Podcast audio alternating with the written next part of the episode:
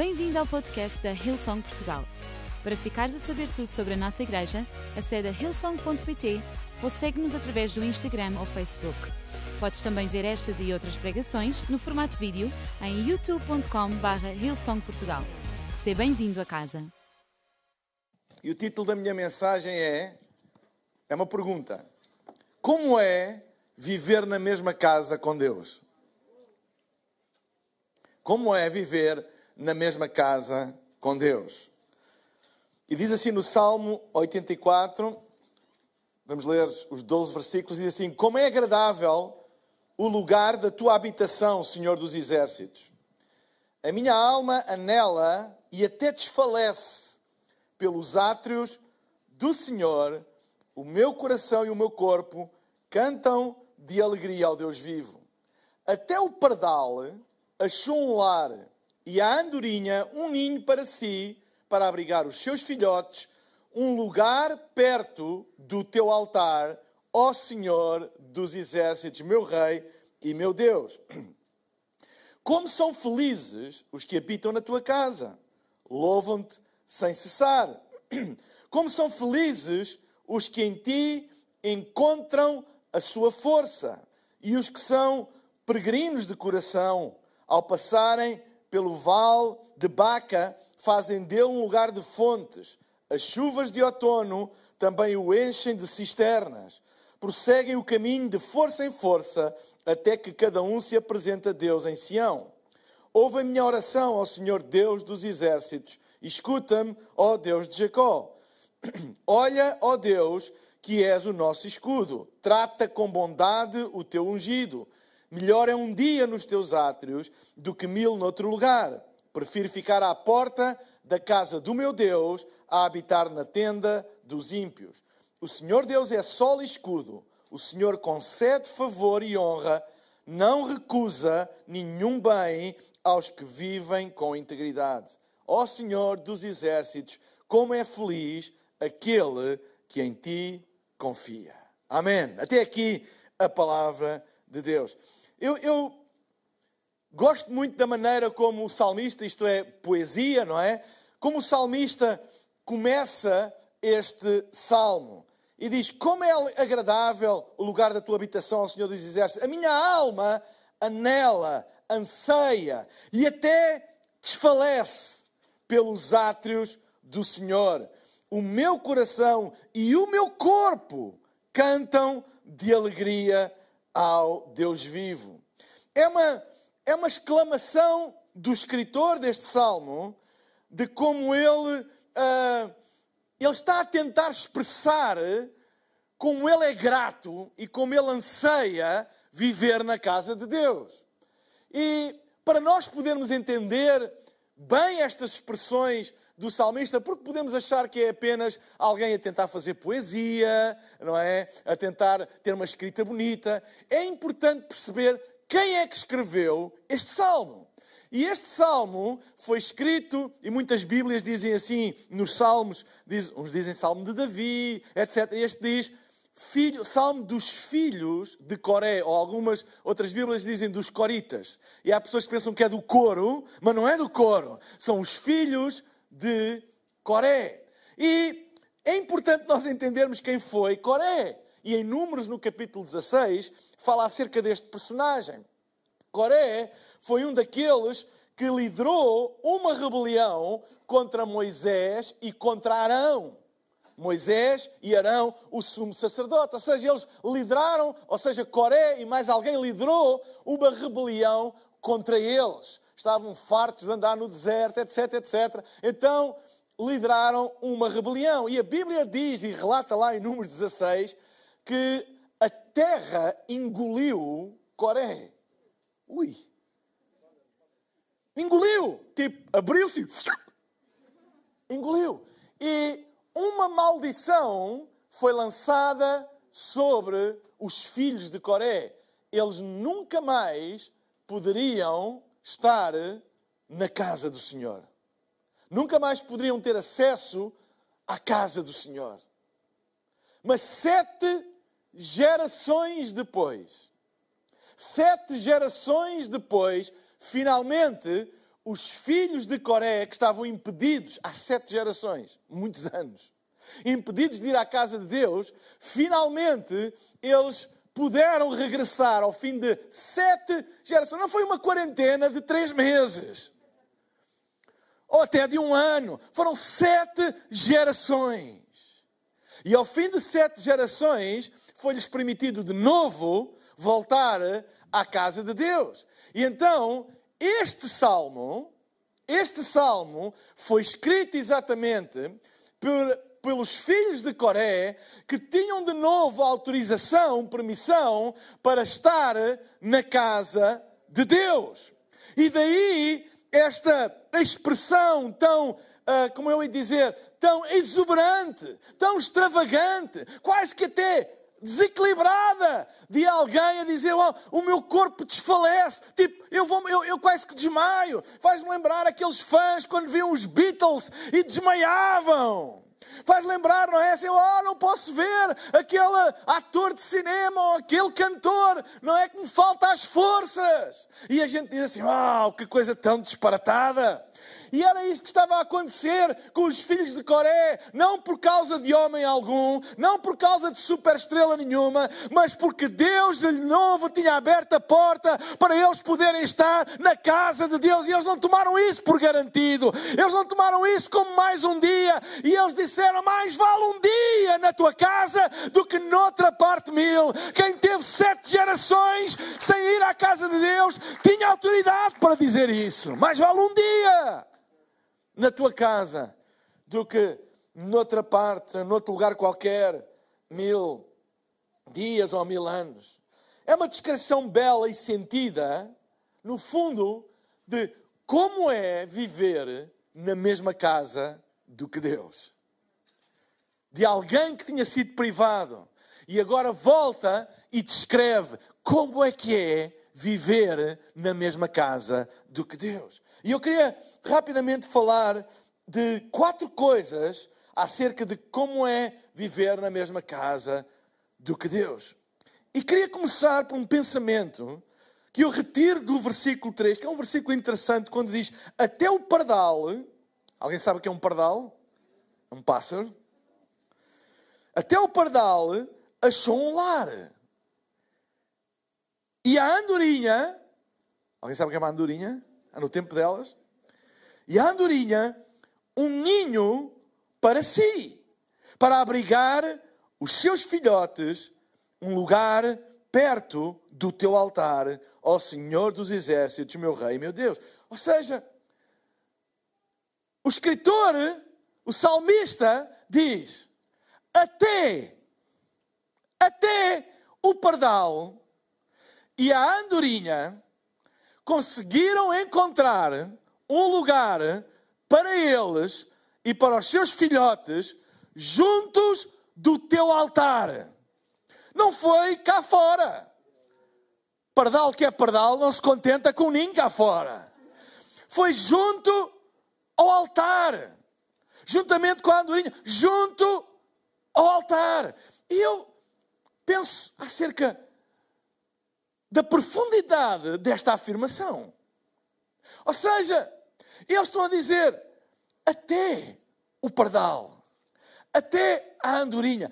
Claro que nós podemos tirar a primeira conclusão e toda a gente e que conhece o coração da nossa igreja sabe, ó, toda a gente tem lugar na casa de Deus. Se até o pardal e até a andorinha têm, tu também tens não é? Tu também tens, qualquer pessoa tem. Claro que é uma alegoria da, da, da, inclusão que é a casa do Senhor. Mas há aqui alguma coisa que me chamou a atenção neste versículo: que além de casa de Deus ser um lugar onde há lugar para toda a gente, reparem que a Bíblia fala que eles encontraram lugar. Toda a gente pode e deve encontrar lugar na sua casa. Há lugar para todos na casa de Deus, mas este salmo dá-nos também a perspectiva de que há uma responsabilidade de nós acharmos, de nós encontrarmos esse lugar.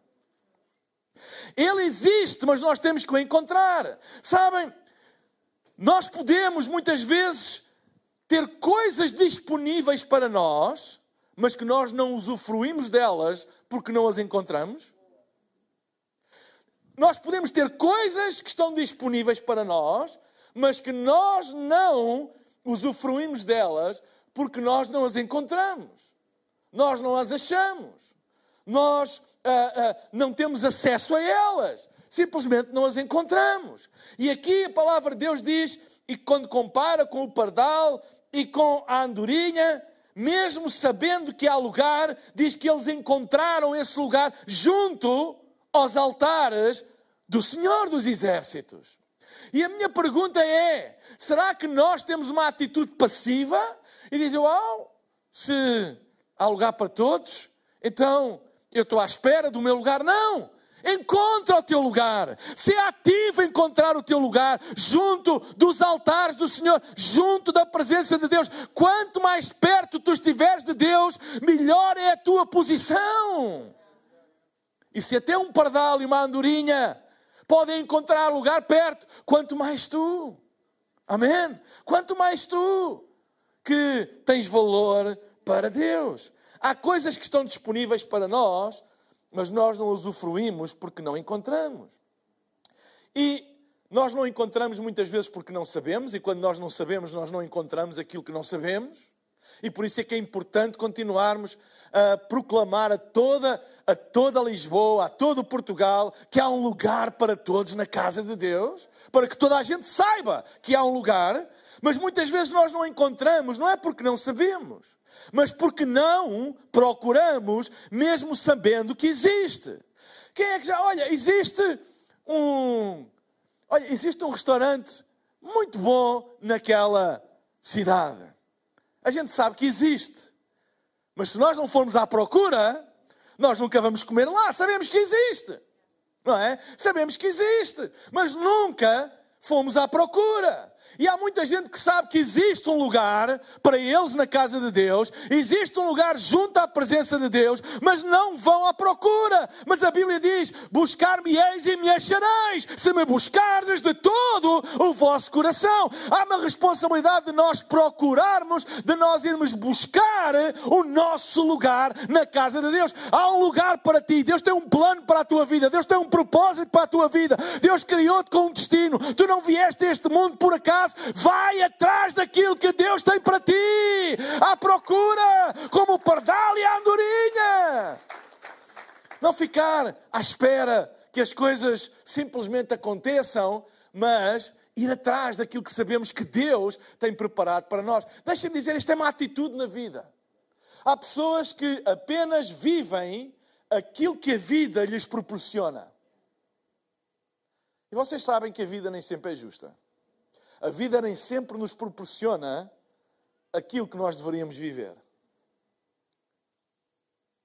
Mas há pessoas que simplesmente vivem e contentam-se. Será que me podiam dar só aqui um bocadinho mais de som, por favor? Vivem e contentam-se simplesmente com aquilo que a vida lhes proporciona. Mas a Bíblia ensina-nos que nós devemos ir atrás de à procura de, daquilo que Deus tem para nós. A vida pode não jogar justo contigo, a vida pode não jogar limpo contigo, pode ser muito injusta. Portas que se deveriam abrir não se abrem, pessoas que te deviam dar a mão não deram, coisas que poderiam ter acontecido a ti e não aconteceram, ou que não deveriam ter acontecido e aconteceram. Mas não baixes os braços e não deixes que aquilo que vem ou que a vida te traz seja tudo aquilo que tu vives. Vai atrás daquilo que Deus tem para ti, porque mesmo que a vida te feche uma porta, Deus pode abrir a porta que a vida te fecha. Vai atrás daquilo que Deus tem para ti. Depois o salmista continua. Esta é a primeira coisa que eu queria falar com vocês. Acerca de como é viver na mesma casa do que Deus. Encontra o teu lugar. Vai atrás daquilo que tu podes encontrar na casa de Deus. A segunda coisa que a Bíblia fala no versículo 4 é que, como são felizes os que habitam em tua casa. A procura da felicidade é como que o elixir da juventude. Toda a gente anda à procura e ninguém encontra. Toda a gente anda à procura e ninguém encontra. Mas a Bíblia diz: como são felizes os que habitam em tua casa. Nós podemos tentar encontrar felicidade, propósito, identidade, direção em muito lado.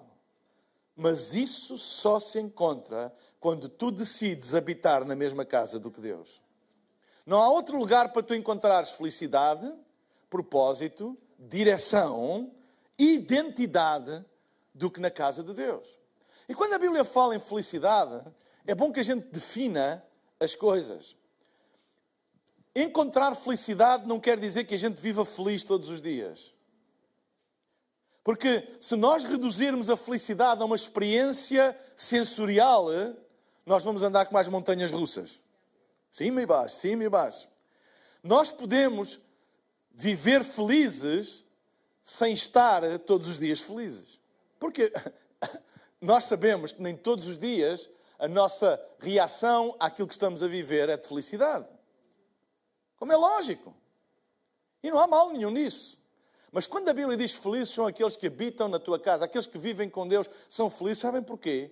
Porque mesmo nas alturas mais negras da vida, eles sabem que têm uma felicidade existencial. Eles têm um propósito, eles não estão sozinhos, eles não estão abandonados e sabemos que Deus está conosco. Podemos estar a experimentar emocionalmente dor, emocionalmente tristeza, mas fundo do nosso coração há uma certeza eterna de felicidade existencial, porque Deus está conosco e Deus está conosco no caminho que nós vamos percorrer, mesmo que esse caminho passe por vezes por o vale da sombra da morte, nós sabemos que Deus está conosco, Ele nunca nos deixará, nem nunca desamparará. E eu acredito que há um poder associado entre felicidade existencial e o local onde nós habitamos. Se nós habitarmos na mesma casa de Deus, há uma coisa que nós temos garantia: é que nós temos uma felicidade da nossa existência. Sabemos para onde vamos, Sabemos que não há nada que nos pode separar do amor de Deus e do propósito que Deus tem para nós. Nem a morte nos pode separar do nosso destino eterno. Ou seja, é uma felicidade existencial. E daí os filhos de Coré disseram: Como são felizes os que habitam na, sua, na tua casa. E eles sabiam do que é que estavam a falar. Sete gerações. E não acredito que em sete gerações todos os momentos da vida deles fossem infelizes. Eu acredito que em sete gerações eles tiveram festas, alegraram-se com o nascimento dos filhos, como toda a gente, uh, tiveram momentos felizes, de certeza absoluta. Eu não acredito que fosse uma ger sete gerações em constante infelicidade. Ninguém vive em constante infelicidade. Uh, momentânea, como ninguém vive em constante felicidade momentânea. Certo? Porquê é que o salmista está a dizer felizes são os que habitam na tua casa? A gente poderia lhe fazer a pergunta, mas olha lá. Em sete gerações, vocês nunca tiveram um momento feliz? E eles iriam dizer muitos, muitos momentos, de certeza.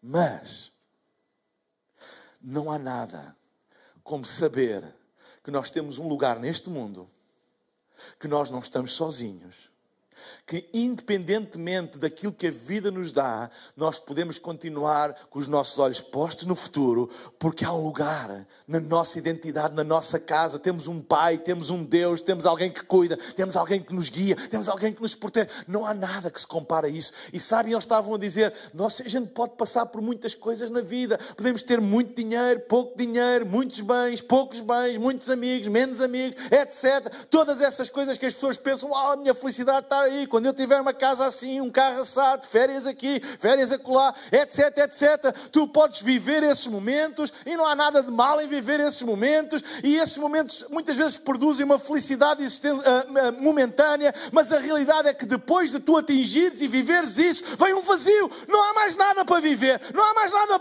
mas quando nós estamos na casa de Deus há sempre mais alguma coisa, há sempre mais um propósito, há sempre mais um objetivo, há sempre mais um passo a dar. Não reduzas a vida a momentos. Não reduzas os objetivos da tua vida a ter momentos. Não é? Vocês sabem a sensação quando nós compramos alguma coisa nova. Um brinquedo novo em criança. Uau! Aquilo é um momento de felicidade por cinco horas. No dia a seguir já estamos a dizer: e então? E qual é o próximo presente?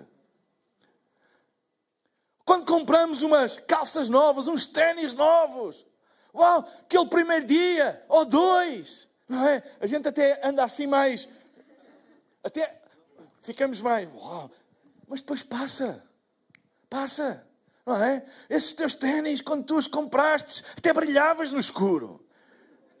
Agora, não ligas nenhuma. Onde é que está a tua felicidade? Vocês entendem o que eu estou a dizer? Mas o facto de estares na casa de Deus, Tens esse brilho na tua vida, tens esse brilho na tua alma, que não te é dado por ténis, nem por roupa, nem por nada daquilo que o status quo diz como objetivo, mas é dado porque Deus tem um propósito e tu estás atrás desse propósito. Esse é o brilho da nossa alma e que alegra a nossa vida. Felizes são os que habitam na tua casa. Em terceiro lugar, Olha o que diz o versículo 5 e o versículo 8. Como são felizes os que em ti encontram a sua força. E os que são peregrinos de coração, ao passarem pelo vale de Baca, que quer dizer vale das lágrimas, fazem dele um lugar de fontes. As chuvas de outono também o enchem de cisternas. Prosseguem o caminho de força em força, até que cada um se apresente a Deus em Sião. Ouve a minha oração, ó Deus dos exércitos, escuta, ó Deus de Jacó. Felizes, em terceiro lugar, aqueles que habitam na mesma casa do que Deus, são felizes porque encontram em Deus a sua força. E, sabem, a Bíblia diz que ao passarem pelo vale de Baca, pelo vale das lágrimas, ao passarem por momentos de lágrimas, eles sabem que quando eles habitam na mesma casa do que Deus, choram como os outros. Têm lágrimas como os outros, mas eles sabem que essas lágrimas é como o vale de Baca que transforma o vale de lágrimas em fontes. As lágrimas, quando nós estamos na casa de Deus, são sementes para o futuro, são sementes para a eternidade. É por isso que a Bíblia diz: aqueles que com lágrimas semeiam, com alegria ceifarão. Lágrimas são sementes. Quando tu oras e choras, são sementes que tu estás a semear no teu futuro e na tua eternidade. Deus não desperdiça uma única lágrima tua quando tu derramas na sua casa, se há lugar melhor para chorar, é na casa do Senhor, porque nós estamos a semear as nossas lágrimas no nosso futuro. Felizes aqueles que encontram em ti a, tua, a sua força, passam pelo vale das lágrimas e transformam-no em fontes. Amém? E depois há uma parte desta passagem que diz: prosseguem o caminho de força em força. Prosseguem o caminho de força em força. Dá uma, uma noção de escala, de uh, escalada de força em força. Como que a força que eu tenho hoje não vai ser igual à força que eu tenho amanhã. Então deixa-me dizer-te uma coisa: quando nós vivemos na mesma casa do que Deus, nós aprendemos um princípio a força que eu tenho hoje, que Deus me dá hoje, é para os problemas, enfrentar os problemas e os desafios que eu tenho hoje. Princípio número um: nunca tentes vencer problemas da amanhã com a força que tu tens hoje. Aí se chama-se preocupação e ansiedade. Rebenta connosco. Porque os problemas de amanhã só se combatem com a força de amanhã. E quem vive na casa de Deus, quem habita na mesma casa do que Deus aprende este princípio, o pão nosso de cada dia nos dá hoje. De força em força. Deus abençoa-me de força em força. Então, eu não vou preocupar-me com as lutas de amanhã e com os desafios de amanhã. Eu vou usar a força que eu tenho hoje, para que Deus me deu hoje, para enfrentar os desafios e os obstáculos de hoje. E amanhã Deus vai me dar novas forças. O problema é quando nós olhamos para desafios de amanhã e olhamos para a força de hoje é, e ficamos ansiosos. Mas se a gente diz: não, não, não, não. A Bíblia diz que aqueles que habitam na casa do Senhor andam de força em força. Deus não me está a dar força hoje para amanhã, Deus está-me a dar força hoje para hoje. e amanhã, confia em Deus, porque a força que tu necessitares para enfrentar os desafios de amanhã, Ele vai te dar. Quantas vezes nós dizemos assim, uau, eu pensava que não tinha força para enfrentar esta dificuldade e Deus deu-me? Porque claro que dá! Porque Deus dá a força dia a dia, como dá o pão dia a dia, como dá a fé dia a dia. Deus não desperdiça nada, Deus dá hoje aquilo que tu precisas hoje. E quando nós habitamos na casa, na mesma casa do que Deus, aprendemos este princípio. Na casa do meu pai nunca há falta de força. Na casa do meu pai nunca há falta de fé. Na casa do meu pai nunca há falta de pão. E a gente diz: Uau, mas não há falta de pão, só tens pão para hoje. É o que tu precisas. Não tens pão para amanhã. Como é que tu podes dizer que não há falta de pão se tu não tens pão para amanhã? Porque na casa do meu pai, todos os dias, ele me dá pão. Todos os dias, ele me dá força. Amém? Fé em fé, força em força. O pão nosso cada dia nos dá hoje. Este é o princípio do reino de Deus. Confiar em Deus. Na casa do meu pai, eu posso não ter na dispensa, eu não vejo a dispensa, parece que não tem nada, mas eu sei, quando eu preciso, quando eu me sento à mesa, o pão nosso de cada dia me dá hoje o pão para mim, o pão para a minha família, o pão para os meus filhos, aquilo que eu preciso para pagar as minhas contas. Eu posso saber, posso ficar ansioso como é que eu vou pagar amanhã, como é que eu vou pagar daqui a um mês, como é que vai ser daqui a seis meses. Eu não sei, mas eu sei uma coisa aqueles que vivem na casa do Senhor, aqueles que habitam na mesma casa do que Deus habita, eles andam de força em força. Senhor é o meu pastor, nada me faltará. Amém? E depois termina esta parte do versículo. Ouve a minha oração ao Senhor, Deus dos exércitos, escuta-me. Aqueles que habitam na mesma casa do que Deus sabem que Deus ouve as suas orações. Amém? Deus ouve as suas orações. Será que me podiam dar? Eu hoje estou a pedir, preciso de som, preciso de power neste micro. Energia está a sair aqui de mim, a unção está a... O micro não está a aguentar com a cena. Vá lá, sobe lá isso. Sabem que Deus ouve as suas orações. Em quarto e último lugar, aqueles que vivem na mesma casa do que Deus são felizes porque confiam em Deus. Diz o versículo 9 a 12: Olha, ó Deus, que és o meu escudo. Trata com bondade o teu ungido. Melhor é um dia nos teus átrios do que mil noutro lugar. Prefiro ficar à porta da casa do meu Deus a habitar nas tendas dos ímpios. É interessante, deixa-me fazer aqui uma, um, um parêntese. É interessante como os filhos de Coré, que antes disseram que até as andorinhas e os pardais fazem o seu ninho e encontram lugar na casa junto ao altar, e ele diz assim: Olha, eu, eu até prefiro viver à porta, um dia, à porta da casa do Senhor, do que mil noutro lugar qualquer.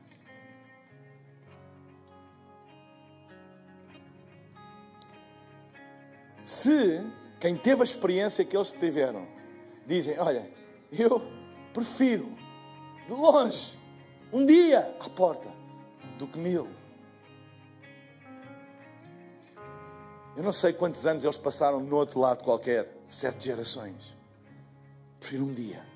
Eu troco um dia à porta, à porta, no overflow, à porta, um dia. Eu troco um dia à porta da casa do Senhor do que mil noutro lugar qualquer. Embora eu saiba que até os pardais e as andorinhas eles fazem o seu ninho junto ao altar. Mas se eu, se eu tiver se eu tiver que decidir se por algum motivo eu não tiver lugar junto dos pardais e junto das andorinhas, mesmo assim eu prefiro um dia na porta da casa do Senhor do que mil noutro lugar. Às vezes nós só damos valor àquilo que temos quando deixamos de ter. E este salmo foi escrito por alguém que perdeu o privilégio e o direito de estar na casa de Deus por sete gerações. E por isso tem esta escrita tão radical, tão para nos mostrar, ei, a bênção, o privilégio a honra, a grandeza que é viver na mesma casa do que Deus. O Senhor Deus é sol e escudo. O Senhor concede favor e honra. Não recusa nenhum bem aos que vivem com integridade. O Senhor dos Exércitos, ó Senhor dos Exércitos, como é feliz aquele que em ti confia. Sabem? Felizes são os que confiam em Deus, aqueles que vivem na mesma casa do que Deus, aprendem a confiar em Deus. Porquê? Porque sabem que Deus os sempre, que Deus sempre os trata com bondade. É o que está ali escrito. Deus sempre nos trata com bondade. Infelizmente, nem em todas as casas as pessoas são tratadas com bondade. Há casas violentas em que os filhos, o cônjuge, é tratado com violência.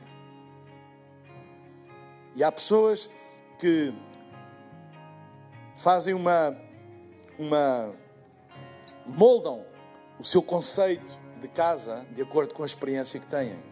Mas deixem-me dizer uma coisa: não há experiência comparável a viver na casa de Deus. Ele trata-nos com bondade.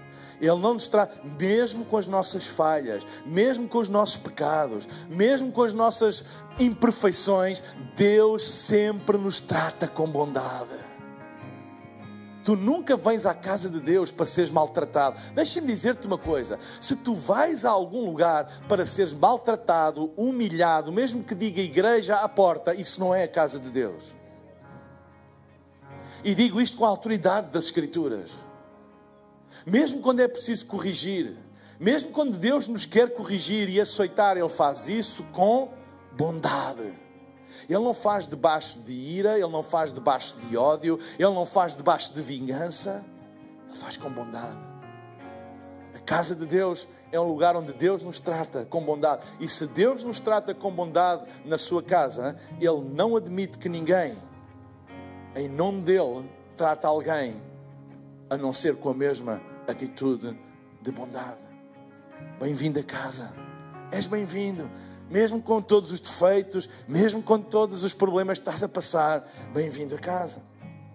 Sabem que Deus sempre os trata com bondade. Sabem que, mesmo no meio das dificuldades, não há outro lugar melhor do que estar na sua casa. E é isso que o salmista diz aqui: melhor é um dia nos teus átrios do que noutro lugar. Mil nunca se afastam da sua casa. Em terceiro lugar, sabem que Deus concede favor, honra e nunca recusa nenhum bem. É o que a Bíblia diz: o Senhor concede favor e honra e não recusa nenhum bem. Amém? Sabem o que é isso? Deus conceder favor, honra e não recusar nenhum bem. Deus não recusa nenhum bem à tua vida. Tudo aquilo que Deus te recusa é porque não é bom para a tua vida. Há pessoas que pensam, ah, Deus não me respondeu, Deus não me deu. Tudo aquilo que Deus te recusa é porque não é bom para a tua vida. Porque aquilo que é bom, Deus não recusa. Deus não recusa nenhum bem a nós. Será que tu podes dizer, graças a Deus, porque Deus é tão bom que Ele até recusa pedidos que eu faço, porque Ele sabe que não são bons para mim. Porque Deus é tão bom, Ele não recusa nenhum bem. Ele não recusa nenhum bem. Lembra-te disto, agarra-te a esta verdade. Aqueles que vivem na mesma casa do que Deus sabem, Deus não me recusa nenhum bem. Se eu não consegui alcançar isto, se isto não aconteceu, se esta porta não se abriu, é porque Deus tem alguma coisa melhor para mim. Porque Deus não recusa nenhum bem. Às vezes ficamos tristes quando uma porta se fecha e ficamos tão tristes porque estávamos com expectativa e que Deus ia fazer e que Deus ia abrir e a porta fica fechada. E pensamos, uau.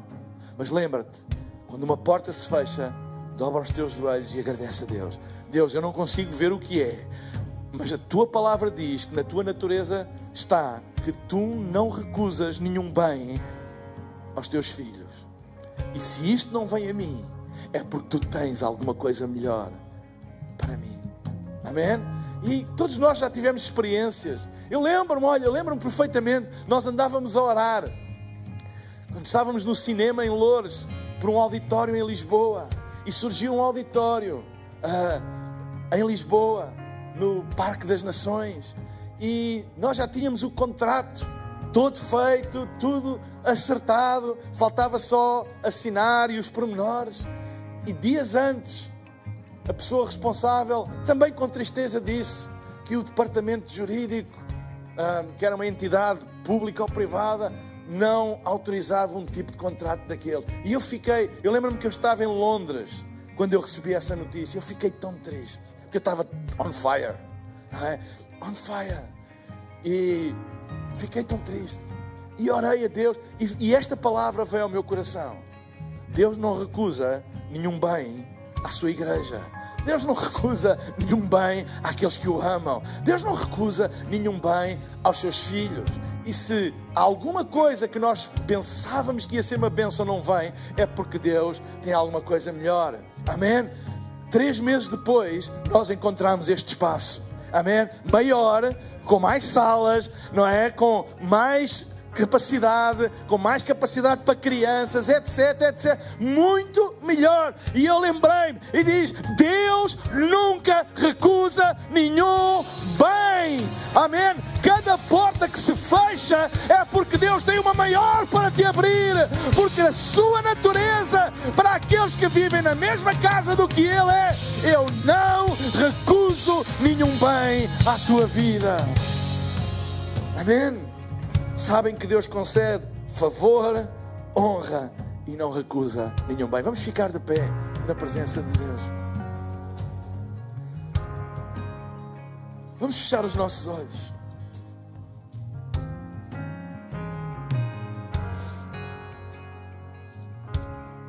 Eu queria fazer um convite a todas as pessoas que estão aqui ou que estão a assistir em casa. Um convite para tu hoje tomares uma decisão, que é a decisão mais importante da tua vida. Decisão de tu estabeleceres um relacionamento com Deus. Tornaste um filho de Deus. Não religioso, mas um filho de Deus. E os filhos de Deus habitam na sua casa. Eu não estou a falar acerca de acreditares em Deus ou de vires a uma igreja, que são coisas boas, claro. Estou a falar acerca de tu abrires o teu coração para teres um relacionamento pessoal com Deus através de Jesus Cristo. Faz essa, toma essa decisão hoje e deixa que a tua vida mude para sempre. Eu vou pedir para fecharmos os nossos olhos todos aqui em casa. E daqui a pouco eu vou pedir para quem quer tomar esta decisão que faça um sinal levantando a mão, ou se está em casa usar o emoji da mão aberta no chat da plataforma onde está a assistir, porque eu quero fazer uma oração por ti.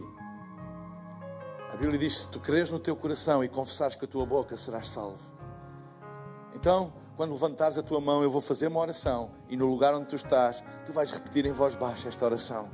E eu acredito, como diz as Escrituras, que a partir do momento em que tu confessares isso com a tua boca, tu serás salvo. Serás um filho de Deus. Bíblia diz que Deus deu o poder de se tornarem filhos de Deus a todos aqueles que crerem no seu nome. A todos quantos o receberem, Deus deu-lhes o poder de se tornarem filhos de Deus. Recebe hoje, abre o teu coração para Deus hoje. Então, enquanto todos estamos com os nossos olhos fechados, eu quero fazer este apelo. Ou talvez tu até já tenhas tomado esta decisão um dia, mas tens andado longe de Deus, afastado de Deus. E hoje queres voltar para os braços do Pai, fazer a tua paz com Deus. Então, este apelo é para ti também. Então, agora mesmo, se tu és esta pessoa, eu vou pedir agora mesmo que tu levantes o teu braço no lugar onde tu estás. Estou a ver, levanta bem alto. Estou a ver. Amém. Estou a ver, muito obrigado ali também. Mais alguém, levanta bem alto, não tenhas vergonha. Levanta bem alto. Estou a ver ali também. Fica com o braço no ar. Lá em casa, coloca o emoji da mão no chat da plataforma que tu estás a assistir. Eu vou pedir para todas as pessoas que levantaram o seu braço, para continuarem com o braço no ar, olhos fechados, toda a gente, e vamos repetir esta oração. Toda a igreja repita comigo também. Digam: Pai querido, obrigado porque tu me amas e nunca me deixas. Tens um plano para mim e queres-me viver na tua casa. Perdoa os meus pecados Dá-me uma vida nova, cheia de propósito.